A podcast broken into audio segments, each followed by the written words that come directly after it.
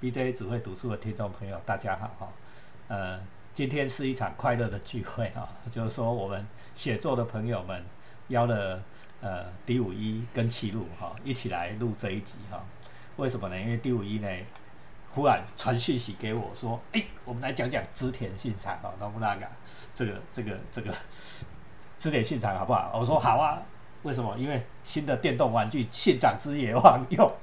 第四哎、第四代嘛哦，是没有十几十几代十几了，代了，十几代了，十几代自己带了，是自己带自己野十万五要春了哈，所以大家来跟大家谈谈织田信长。我们今天主要是以三冈专八的织田信长为为主要的文本啊，当然写织田信长有很多的文本。我们今天讲三冈专八版的织田信长啊，请第五一。好，大家好，我是第五一号。那个，因为这个织田信信长的野望，每每一代我都有玩， 所以这个最新的一代出了哦，我刚好借这个机会哦，我们来讲，想说来讲一下那个织田信长哦。好，那三光庄八是，它其实是比司马辽太郎还要再早一点的，早一点的这个小说家哈、他一九零七年生的哈、就是在第二次世界大战之前呐、嗯嗯那这个他很他他最有名的著作其实就是《信长》。好，嗯那他写过很多的这个战国时代的小说，像这个《战国三英杰》哈，《信长》啊，然后《丰臣秀吉》丰臣秀啊，吉还有德川家哦德川家，康康嗯他都有写过哈。那我们今天主要的来聊的话，是聊他这一部《织田信长》啊。呃，德川家康哦，我家的这个是七十二本哦， 所以大家可以想象说，这个风格，他的风格跟司马辽太郎完全不一样，非常哎对对的对长，非常有非常多的细节。我们这本《之内信长》也是一样，我没有办法跟大家讲信长一辈子的故事啊、我们请那个第五页来为简单为我们介绍来。对对对，我那信长其实大家台湾人大家都很熟，我觉得台湾人最熟的日本的古代人，大概就是织田信长了啦。嗯，哦，没有几没有人不认识 吧？对不对？他是大战和剧国，一直出现， 对啊，对啊，对大啊，和他是剧战国三英杰之首了哈。嗯那信长哦，像我我讲一个有趣的，就是那个我我以前有去那个名古屋哈、哦，嗯哼，然后因为名古屋啊有一个岐阜城，嗯哼，哦，在名古屋的那个山里面的山上哦，有个岐阜城，那岐阜城就是信长的居城了、啊、哈嗯，他占领以前叫稻叶山城啊，他占领了岐阜城之后，把它改名叫做岐阜啊。嗯哼，欺负啊，名古屋车站啊，你一走出去大门口，哦你就看到一个雕像，有三个人的雕像，就是战国三英杰的雕像啊。嗯哼，啊，我我那时候去看到，我就在那边，我就在那边那个哼那个信长的野望的那个主题曲嘛。哦啊，然后旁边诶一个日本人的大叔听到了，我马上跟我搭话呢，嘿嘿，说哦你也喜欢织田信长哦。嘿他说：“哦，我也超喜欢，我是台湾人，我超喜欢之前信长哦。”我们就聊天。啊啊，信长一个信长是一个什么样的人哦？其实为什么他会这个这么受到后代的推崇敬仰？很多历史学家都要研究信长这个人哦。嗯哦，信长他小以前年轻的时候很有趣哦，他小名叫做吉法师哦。嗯那他是这个违章的一个这个乡下大名哦，他老爸织田信秀是那个乡下大名哦，在违章一个小领地啊。然后他是信秀的儿子，大儿子嘛。他年轻的时候啊，信长年轻的时候是一个轻骑者哦嗯。哦，轻骑者我们以前聊过哦，就是那个胡作非为哦，整天打架闹事的那种人哦。啊，服装很怪异啊，故作哎新潮，对对对，很成奇天怪的家伙，成天就穿着奇装异服哦，哎他、跟他的妈吉哦，就是那个前田利家哦，哎整天去路上乱搞事哦，就哎打、打架斗殴啊，哎 喝酒作乐这样子哈、哦。哦，阿、丽家因为丽家是信长的小姓啊，就是跟班呐、嗯所以他们两个从小一起长大，啊，就感情超好。那信长他稍微长大一点，就是年轻长大一点的时候，他被称为是违章的大傻瓜。嗯哼。哦，这个超有名啊，就是他周边的这个大名们啊，大家都讥笑说：“哦，这个你这个织田家继承人怎么是个笨蛋呢、 对不对？也没文不化好好的学习，对不对？然后啊整哦天在外面泡泡泡妞，对不对？对，哦，那我们玩我们玩信长的野望啊，开局大概就是这个时候啦，就是嗯信长还没有结婚，哦，刚开始要去统一违章的时候，嗯，这是我们在玩信长的开局。如果你选信长，就是在这个时间点哈、对，那那个时候，那个违章的织田家，他们最大的敌人啊，就是在隔壁的美浓啊，对，嗯 不是高雄美浓啊，隔壁有个美浓美浓国了哈。高雄美浓就是从美浓国名字借过来 的。对对对嗯对，啊，美浓的老大是谁？叫做斋藤道三啊呐、高山哦，斋斋藤道三这个，我们刚我们刚刚讲哈，这个副手我刚啊哦我刚刚跟鼻子大哥说要来讲信长，他问我是不是要讲《国道物语》啊我说不是，要讲三冈中八啊。《国道物语》是什么？《国道物语》就是讲斋藤道三啊。嗯嗯国道的意思就是因为织田哎斋藤道三的外号叫做盗国者、窃国者啦。嗯，他以前是卖油的，他不是武家出身的。对，哦，那个以后有机会再来讲他的故事哦。嗯那这个斋藤道三是织田家的大敌人。那嗯同时东边还有一个对尾张这个想要入侵尾张的人更厉害的人，叫金川义元。嗯哦，东海道的第一射手哦对，那个统治三国的大人物哦。对，这个金川议员在那里咄咄逼人啊，那怎么办呢？哦，只好连连连这个劲敌以制强敌嘛，所以呢就联姻。哦，这个平他们的家臣有个家臣叫平手正秀，哦他就对提议说，哎，你信长去娶这个在人道上的女儿啦，啊，啊，我们来联姻啦，我嗯们来合力合合作啦。对，嗯，那那斋藤道三的女儿叫什么名字？哎农姬，弄起好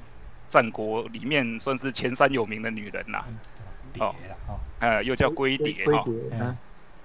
啊，你玩你玩那个，你如果玩那个人王第一代哈、哦，里面有个魔王就是龟 蝶哦。什么游戏都有出现这两 个，对对对对对，好，美女那啊哈，龟蝶其实她这个女性哈、在因为他们是政治婚姻嘛，所以呢，在历史上她的琢磨技师在正史上并不多啦。嗯哦，正史就是所谓的有留下录有留下信长的记载的最重要的一本书，叫做《信长公记》啊。嗯嗯是信长的部下写的。那其里面龟蝶的琢磨并不多，但是三冈庄八的小说很有意思哦，龟蝶戏份超多。哈啊哈，好、他把信长跟龟蝶描写成一对非常恩爱的夫妻啊。啊，有一个很有一个有有趣的小故事哦，就是这个她要嫁过去之前呢、龟蝶农姬啦，农姬要嫁过去信长他们家之前呢，那个道山哦，在道山他老爸拿一把刀给他，短刀，他说如果你过去见他是一个那个真正的那种大傻瓜、扶不起的阿斗哦，你就把他刺死。对。然后农姬收下了刀之后，反而跟他说：“哎、说不定以后我这把刀会向着父亲你哦。对，哦，那农姬其实她跟明智光秀是表兄妹，嗯嗯，好、所以这个后人有在这个传说啦，就是嗯说明智光秀到最后会背叛信长，其实有这一层原因在啦。对啊，对，因为因为大龟美女蝶嘛龟蝶是一个大美女嘛，对，嗯，好，啊反正我们现在已经先卸坑了，明治之前信长是被明治光就干掉 了，啊，不对我来我继续我来，我觉得我们之后，我觉得这个可能要再分两集哦，一集我我先讲信长前前半生啦， 先后讲这面样我就再好来啊，哎，我们后面再来讲本能寺之变啦。啊好，哦，那个太多能讲的哈、嗯啊，再来是什么？就是你你说这个道山这个是蝮蛇哎、他外号是蝮蛇呢、蝮蛇就是那个很毒的毒蛇啦哈、他把龟蝶嫁给信长，他安什么好心眼啊？他难道说你要跟我和亲，我就跟你和亲吗？我就帮助你吗？那我柯林他也是想要，他也是想着违章这块土地嘛。对啊，大吃小这样，哎对对对，因为他的势力其实是比尾张织田家大嘛。对嗯，那所以我把女儿嫁给你，表面上我们同盟了，但是我随时我随时时时刻刻在觊觊觎你的土地，我要去把你吞掉对嘛。哎用一个女儿换一国，划算啊，好，对啊，所以所以道三他一直都在找机会嗯，哎，结果嘞，有一天呢、啊他终于等到机会了，信长要去见道三呐、 嗯，哦，他就想说，哦，哦，这个大傻瓜来看见我了，我找机会把他做掉。嗯哼结果嘞，他们信长要来之前，这个道三嘛跟他的随从哦部下躲在路边偷看哦，嗯哇，那看到信长带了八百骑来啊，嗯嗯，然后两前面两百骑是竹青哈、哦，就是那个步兵，后面两百骑是工兵啊嗯，在后面三百骑是火枪队啊，哦嗯嗯，哇，这斋藤道三吓死，那时候哇，你我女婿来见我，我是来打仗的，是不嗯是？哇，他吓吓了一跳，就赶快跑回去。而且他他在那个时候看到信长啊，这就是在大军之中哦，信长被围在正中间，然后呢，信长怎么了呢？信长裸着上半身，然后御衣缠在腰间，哦，这个是三冈庄八写的哦嗯，嗯御衣缠在腰间，然后穿着虎皮跟豹皮缝的裤子嗯，然后用草绳绑在腰间，然后脚脚下穿着草鞋。他想说这个人到底是怎么回事啊？他到底是英雄还是傻瓜、啊？我搞不清楚这个人呢、对，对，然后他就逃回去，他就赶快跑回去准备嘛，因为女婿要来了嘛。结果信长到这个道山的这个城里的时候，我换了一身非常漂亮的打扮，哦，是非常合乎礼仪的礼服，然后头发也梳得很漂亮，哇，我整个把道山吓死了。他马上就明白这个人他的无耻呀、啊嗯嗯，所以呢，这个老奸巨猾的道三第一次见到女婿就被他的气势折服了，从此道三变成织田信长的最大的支持者。对，好，那道三跟他的信长回去以后，道三跟他的家臣说：“哦，哦总有一天我的孩子会戏马于这个傻瓜的门前呢、嗯嗯，成为他的部下、啊。对。就道三把他浑身的本领啊，毕生的那一种奸诈、狡猾、盗国的本领，全部都传给了信长哈。哎就是对啊也可对以啊说道三就是信长的师傅哈。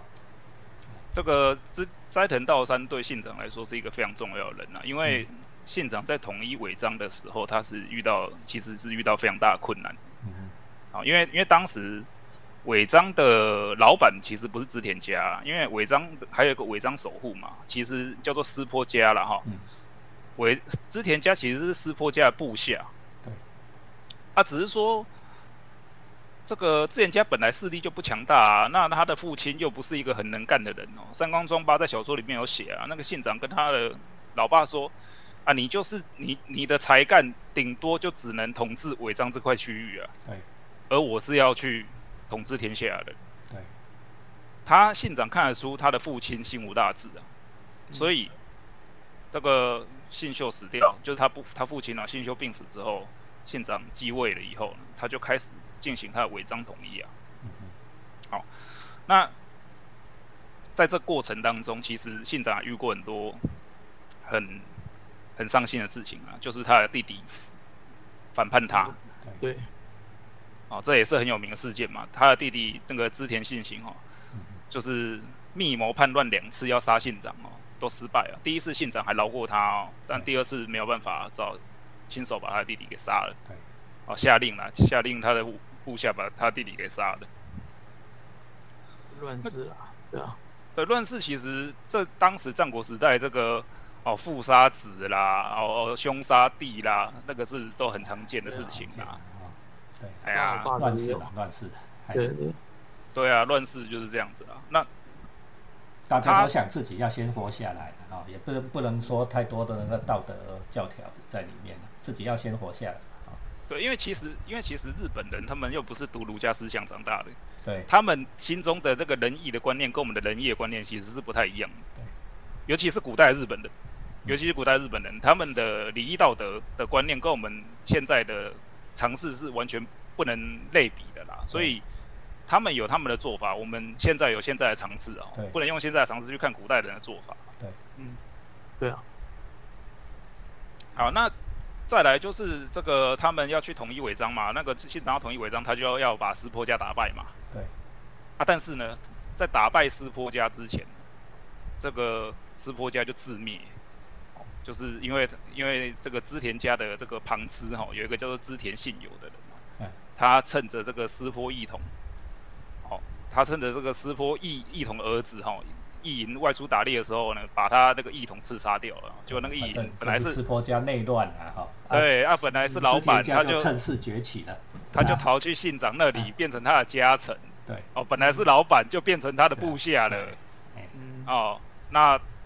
信长就帮助他打败他的敌人嘛，就统一了违章。统一违章之后，就会遇他就必须面对谁啊？就要面对那个啊，东海道那一位金川议员了。好，我们今天就讲到这个这一场最著名的战事啊，哈、战役，织田信长前半生最著名的这一场战役，好、我们请第五一讲给大家听，那这一场战役啊，哇，嗯金川议员他号称兵力四万人。嗯，啊，织田家有多少人？四千，对，十倍的差异哦，对十倍的差异。而且织金川议员虽然说我们在玩这个《三国无双》里面啊，金川议员是一个胖胖的 哦，现在穿着公公卿的服装还化妆的人哈、哦，对呀、啊，整天把牙齿想着涂黑，哎好好对啊笑哦，整天想着吃喝玩乐的人哦。哎，其实历史上的金川议员不是这样子的，因为他他被称为东海道第一射手哦。嗯他统治的三个三三国，他统治的三国，他的领地很大哦。嗯哦，金川议员的领地啊，就是郡河、远江三河国哦。那三河国是他的附属国啦，就是三河，因为三河国统治三河国大名是那个嘛，德川家啊嘛，对，中平家啦，对啊，那也就是说，这个金金川议员就是压在德川家康他们家头上的人啊，所以德川家康就跑去跟信长说啊，那我来跟你同盟好不好？哎信长说哇，那当然好啊，有什么不好的？他所以他们就成立了一个青州同盟啊，嗯哦，就是有一个这个青州会议，有一部电影很有名啊对，好笑的日本的，你们可以对大家去看了，叫《青州会议》嗯啊。那这个金川，如果以以呃，我们我们都知道嘛，就是这个光荣的光荣的之前信长画的像曹操嘛，对对吧？跟战国的曹操画的很像。对，如果你把信长比作曹操，嗯那金川议员就是袁绍啦。对哦，嗯就是以这个敌人哦来来讲的话，因为袁绍，呃，曹操前半生最大的敌人就袁绍嘛，对所以他们打那个官渡之战嘛，对，对啊，金川议员这么厉害，信长才四千人，怎么打四万人？哇，他就大家都在猜信长在想什么，嗯因为因为这个他们的军队这个四万大军哦，进进步步进逼，嗯就快要到尾张了。嗯那织田家的人人心惶惶，他们想说，要打呢打不赢，要和呢一定会被做掉，哇，那该怎么办？要逃吗？嗯嗯大家信长一直都不表态啊对，大家都不知道信长在想什么哦。结果这个金川议员呐、派这个斥候去刺探信长的动这个动向，发现信长呢跟几个年轻人呢、然后脱了脱脱了上半身衣服脱掉，在那里唱歌跳舞，对，在那里喝酒。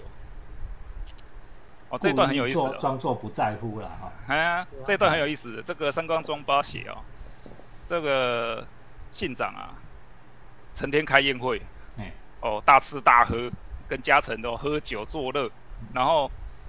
让因为金昌议员当做他是傻瓜就对了，哎，对，因为因为啊那个战国的大名哦，都那个小姓都要试毒嘛，对不对哎？因为怕有刺客下毒暗杀，所以在吃饭之前都要试毒嘛。哦，三光中发这段写的很好笑哦、哎就是那个木下藤吉郎啊，哎就是后来的丰臣秀吉，对，嗯他是负责帮信长试毒的人。然后呢，他因为大家都在饮酒作乐哦，他就叫这个厨房哦，哦，你这个餐给给信长跟农机的餐哦，都要做两份啊，一份呢是我防止我送去的时候在路上打翻，啊啊，另外一另外你做两份的话呢，我我试毒，我试完毒呢，这个信长可以吃另外那一份嘛，嗯对不对？结果嘞，哇，因为太好吃了，他两份都给他偷吃。嗯结果信长就骂他说：“啊，我我你是帮我试毒的，结果我跟 我跟农机两个人吃你吃剩的东西，嗯好， 因为送过去的鱼都被吃掉剩一半嘛。嗯那刚刚说家臣都在揣测信长的意思啊，整个织田家只有一个人，嗯，他就看出信长想要干什么，就是这个丰臣秀吉啊，藤木吉下郎。”藤吉郎，哎，因为因为信长叫他去买味增，嗯嗯只只一个指令而已，他就知道信长想要干嘛了嗯。为什么呢？因为买味增表示要备战啊，嗯嗯，要要储粮啊。嗯这个藤吉郎啊，跑去跟这个商人，跑去跟他的手下说：“哎、你赶快去买味增，有多少买多少。嗯大家说：“哎、城里的味增还很多啊，嗯可以吃好几个月。”他说：“不够，不够，绝对不够嗯，因为我们接下来要打仗了。”嗯嗯哦，他就表示说，你就表示说，这个信长决定跟金川远对抗到底。嗯好，那但是就算他表现出他意志了，那还事实没有改变嘛，还是四千对四万啊。对，还是弱，所以还是他弱啊趁金川议员想要上京哈的时候做了些什么事？对，哦，这个时候就是因为金川议员看到信长在饮酒作乐啊，嗯他就这个松懈了他的这个防备心。啊对，那信长啊也力嗯排众议，因为他的家臣说，哎，我们打不过，我们要拢城啊。哎要要躲起来。啊哎，那县长说，县长跟藤江说，我我究竟是掌握天下的大人物，还是死于违章的大笨蛋啊？就看这一战。所以呢，他趁着这个下雨的夜晚，哦，他斥候探听到这个金川议员的本营在哪里，哦，本镇在哪里。他趁着下大雨的夜晚，哦，带着士兵哦突袭本镇，哦，把金川议员打得落花流水。然后从呢，山坡上冲下来，哦，哎，跟跟我易们经自一样哈、哦。跟易经一样 哦，对对对对对，这一场战在历史上非常很有名，哎，以少胜多的很有名的战争哦，叫统辖间之战痛哦，下间哦，到哎现痛在下我间们之战还一直讲说痛下间哦。你看每次选举的时候，那个很弱的都说我们要对那个很强的发动统辖间之乱，对不对哈、就是突袭，然后攻入本营，取金川议员的手机，吼、对不对？那个电动都会演这一 段，哎，对啊，对太和力之战啊，什县么县信长长之野望，对啊，对县长自己也忘啊，一定会经历个这个大事件嘛，对对因为呢，统辖间之战呢，决定了两个人的命运，对，一个人是志田信长，另外一个人就是德川家康，对，为什么呢？因为德川家一直受制于金川议员嘛对，那金川议员死掉了之后，三河这个三河国重归德川家的统治了对，，三河国就割给就德川家徽照，对他才啊虽有然办织田法，信长崛起了，但是德川家康也得到了他根据地对啊，他才有办法壮大嘛。对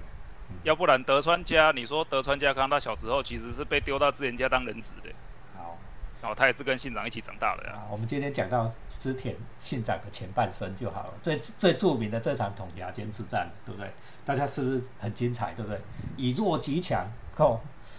第五一刚才讲到一个很很有趣的比喻，就像袁，